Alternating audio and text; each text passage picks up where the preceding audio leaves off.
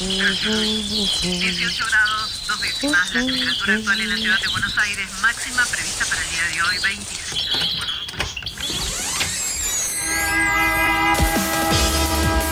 No tenemos agua, se nos corta la luz, no vivimos dignamente. La ciudad, ninguna respuesta. Que los vecinos de Buenos Aires vivan en una mejor ciudad. Trabajadores desocupados. Estamos en el Ministerio de Desarrollo Social de la Ciudad de que Buenos iban a Aires. hacer unas, carta. torres que denominan alto. Ustedes vivan en una mejor ciudad. Que los vecinos de Buenos Aires vivan en una mejor Ninguna ciudad. respuesta.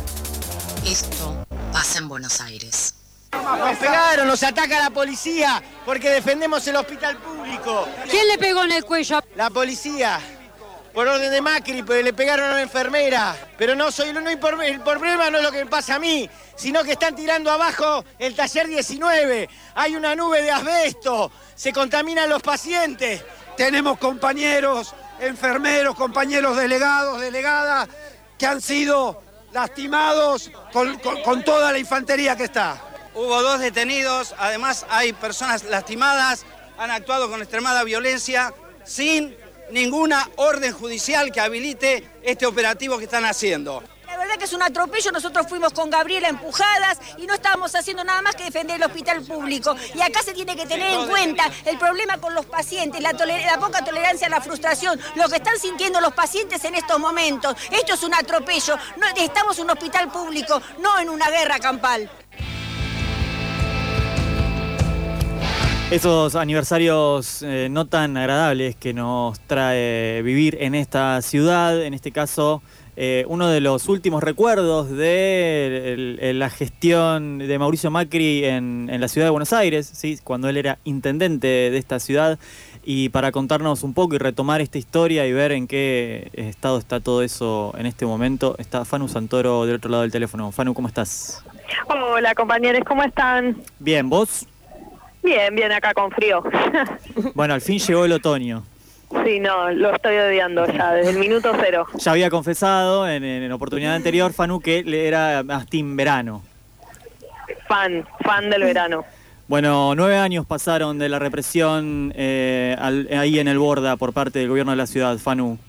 Sí, una, una represión que, que la llevó adelante la policía metropolitana, así se llamaba en ese momento lo que hoy conocemos como policía de la ciudad, que reprimió a trabajadores del Hospital Borda que resistían a la creación de un centro cívico, que era un proyecto inmobiliario muy re- muy rentable por, por puesto, propuesto por quien en ese entonces era el jefe de gobierno de la ciudad, Mauricio Macri, como estabas diciendo vos, Blas, anteriormente, como de costumbre, desde ese entonces ya priorizando los negocios por sobre los derechos.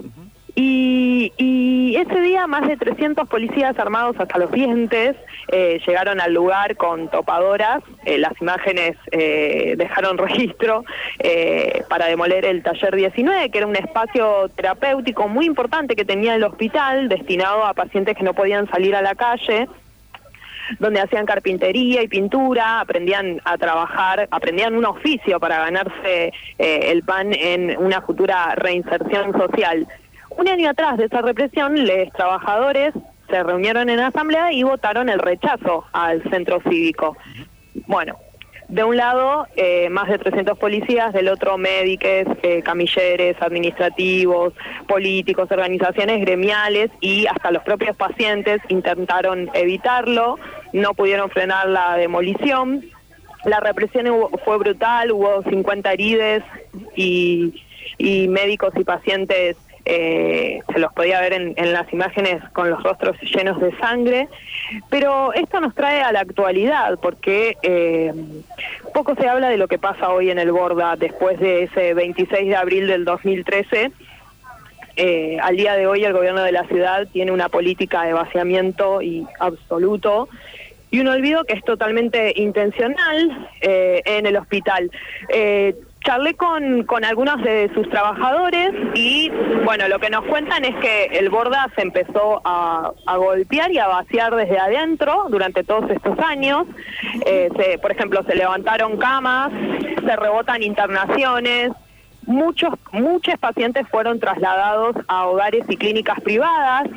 Estamos hablando de pacientes que están hace más de 30 años, supuestamente porque eh, había convenios con PAMI, y así eh, cada vez eh, empezó a, vaciar- a vaciarse más eh, de pacientes. Recordemos que hay un intento, un proyecto de unificación de los hospitales psiquiátricos que el gobierno de, de Horacio Rodríguez Larreta pretende unificar, que son los hospitales Borda, Moyano, el Tobar García, eh, Ludaondo y el Ferrer con la excusa de esta baja de cantidad de pacientes, que en realidad responde a un vaciamiento que es totalmente intencional. Una metodología muy típica de los gobiernos de corte neoliberal, si se quiere, por hablar en términos más esquemáticos, eh, y no, no hilar tan fino, pero sí es esto de, bueno, vamos a, achicar todo porque, bueno, no hay, no hay pacientes en este caso, pero bueno, resulta que eso responde al- a una actitud bastante proactiva de los distintos gobiernos de vaciar a estas instituciones que luego quieren eh, o unificar, o achicar, o recortar, o ajustar. O, Sí, o privatizar, ¿no? O privatizar, por supuesto. Recordemos que estamos hablando del Borda, que no es un hospital psiquiátrico cualquiera, sino como nos, no- me explicaban eh, sus trabajadores en estos coinci- coincidían todos, es que el Borda eh, cumplió un rol social desde, desde siempre, donde llega mucha gente que no tiene a dónde ir, que su familia no la puede cuidar, porque son personas adultas con problemas de salud mental que pertenecen a familias pobres, eh, con muy bajos recursos, y ahí en el Borda tienen garantizado un techo, eh, la atención a la salud, comida. Y en la actualidad lo que está haciendo el gobierno de la ciudad son solo los lavados de cara, no hay internet, por ejemplo, que es muy importante. En algunos algunos servicios de- del, del Borda están sin teléfono, los baños no están en condiciones. Y esto, eh, esta problemática nos hace pensar cuáles son las deudas con respecto a la salud mental. Que exista eh, una institución manicomial, como se, como se suele llamar, que data de principios de siglo, que supuestamente está destinada a trabajar y a tratar personas con padecimientos de salud mental, eh, es una deuda desde ya, porque no se está cumpliendo con la ley de salud mental. Y esto es algo que remarcaba Juli Colangelo, que es psicóloga, que desde hace 12 años visita el hospital y además integra el Frente de Artistas del Borda. La escuchamos. Históricamente el manicomio ha funcionado como una institución de encierro, eh, como un depósito de personas con lógicas muy similares a, a lógicas carcelarias, donde, por lo menos desde mi experiencia, es ver, digamos, muchos abusos, eh, sobremedicaciones, maltratos, eh, bueno, cuerpos muy medicalizados, donde es muy difícil también que algo de la salud eh, se, recupere. Más bien creemos que una institución que se destina a encerrar personas produce todo lo contrario, ¿no? Un efecto de subjetivación, de pérdida de la identidad, de los movimientos corporales, de la autonomía, de los espacios privados, de la sexualidad, bueno, etcétera. Fanu, te- escuchábamos ahí a Juli. eh, Sí, comentando. perdón, no, no escuché, no, no tenía retorno del audio, por eso Bien, ya, ya. no sabía si había terminado. Bueno, lo que nos decía Juli es que si bien ha habido un montón de cambios, eh, la deuda es crear otros dispositivos de salud, justamente como lo establece la ley de salud mental, que es una ley bastante vieja ya, que pueda atender personas eh, con padecimiento de salud mental que esté a la altura de sus necesidades.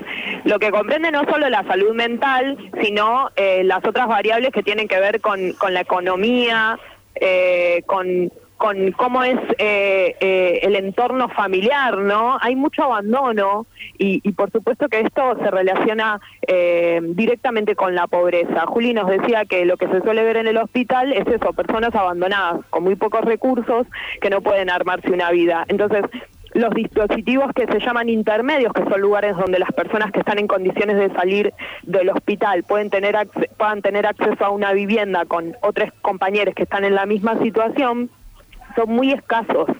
Eh, el, el gobierno de la ciudad no aplica ni respeta la ley nacional de salud mental, ni siquiera la ley de la ciudad de Buenos Aires, que es la número 448, que es del año 2000 y que tiene eh, va en la misma línea, tiene el mismo espíritu de la ley nacional de salud mental, eh, que tiene que ver con la desmanicomialización. No puedo creer que lo dije bien, es una palabra muy difícil. Y, y otra de las situaciones que, que nos contaban eh, las enfermeras, por ejemplo, que en pandemia los trabajadores denunciaron que el gobierno de la ciudad no brindó los elementos de protección personal. ¿Se acuerdan que en el principio de la pandemia eh, las propias enfermeras tenían que llevar sus cosas? sus elementos de protección y los insumos recién llegaron a empezar cuando lamentablemente ya habían fallecido trabajadores del, del Borda. Eh, Elena es eh, una enfermera del Borda que hace muchísimos años trabaja en el hospital y cuenta que es, el vaciamiento del hospital es algo que, que se va dando desde hace muchos años, que cada vez es peor, que rechazan muchos pacientes, pero además hay otro problema que tiene que ver con la recepción de otro tipo de pacientes. La escuchamos. el hospital no está preparado para tener eh, pacientes adictos. Entonces, y tiene muchos pacientes adictos que no podés manejarlo con el paciente eh, psiquiátrico. Eh, y nosotros no tenemos ni el lugar ni las condiciones para tener pacientes eh, adictos. ¿Cómo recuperas un adicto cuando no tenés el lugar acorde? Eh, pones a pacientes crónicos, eh, por ejemplo, tenemos pacientes que son crónicos viejitos, eh, con eh, personas eh, relativamente jóvenes que son adictas, que les roban, que muchas veces les pegan, que tenemos que sufrir muchas veces agresiones los enfermeros porque porque tampoco tenemos una seguridad.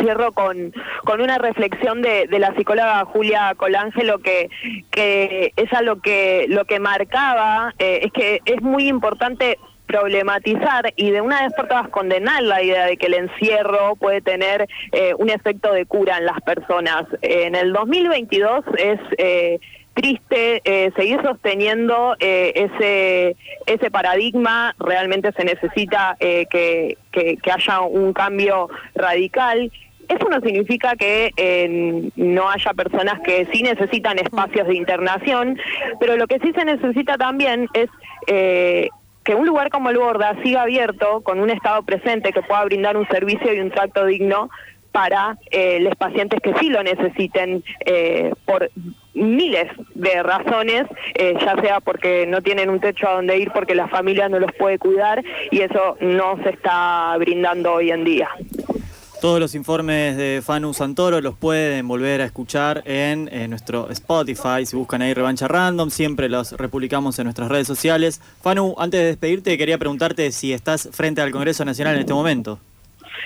Sí, eh, estaba hace unos minutos, eh, paré a refugiarme en un lugar donde haya, bueno, un, Sí, si no un estaríamos. buen silencio. Si no, habría otro, otro paisaje sonoro, habría, ¿no? Sí, una convocatoria eh, que por el momento es eh, un poco reducida, Mm. pero bueno, entendemos que también los horarios eh, de laborales eh, pueden llegar a ser un impedimento, Mm. pero bueno, hay eh, artistas, hay cantantes que están eh, reclamando y, y pidiendo que no se vacíe la cultura porque la realidad es que está en crisis y, y la autogestión a veces se hace muy difícil, entonces es lo que piden son eh, que se siga apoyando la cultura. Exactamente. Y el cine, por supuesto, en general. Exactamente. Evitemos el apagón cultural, es la consigna de este festival que convoca UNIDX, Unides por la Cultura, eh, donde artistas y trabajadores de la cultura están exigiendo el urgente tratamiento de la ley que está desfinanciando la cultura, que es algo que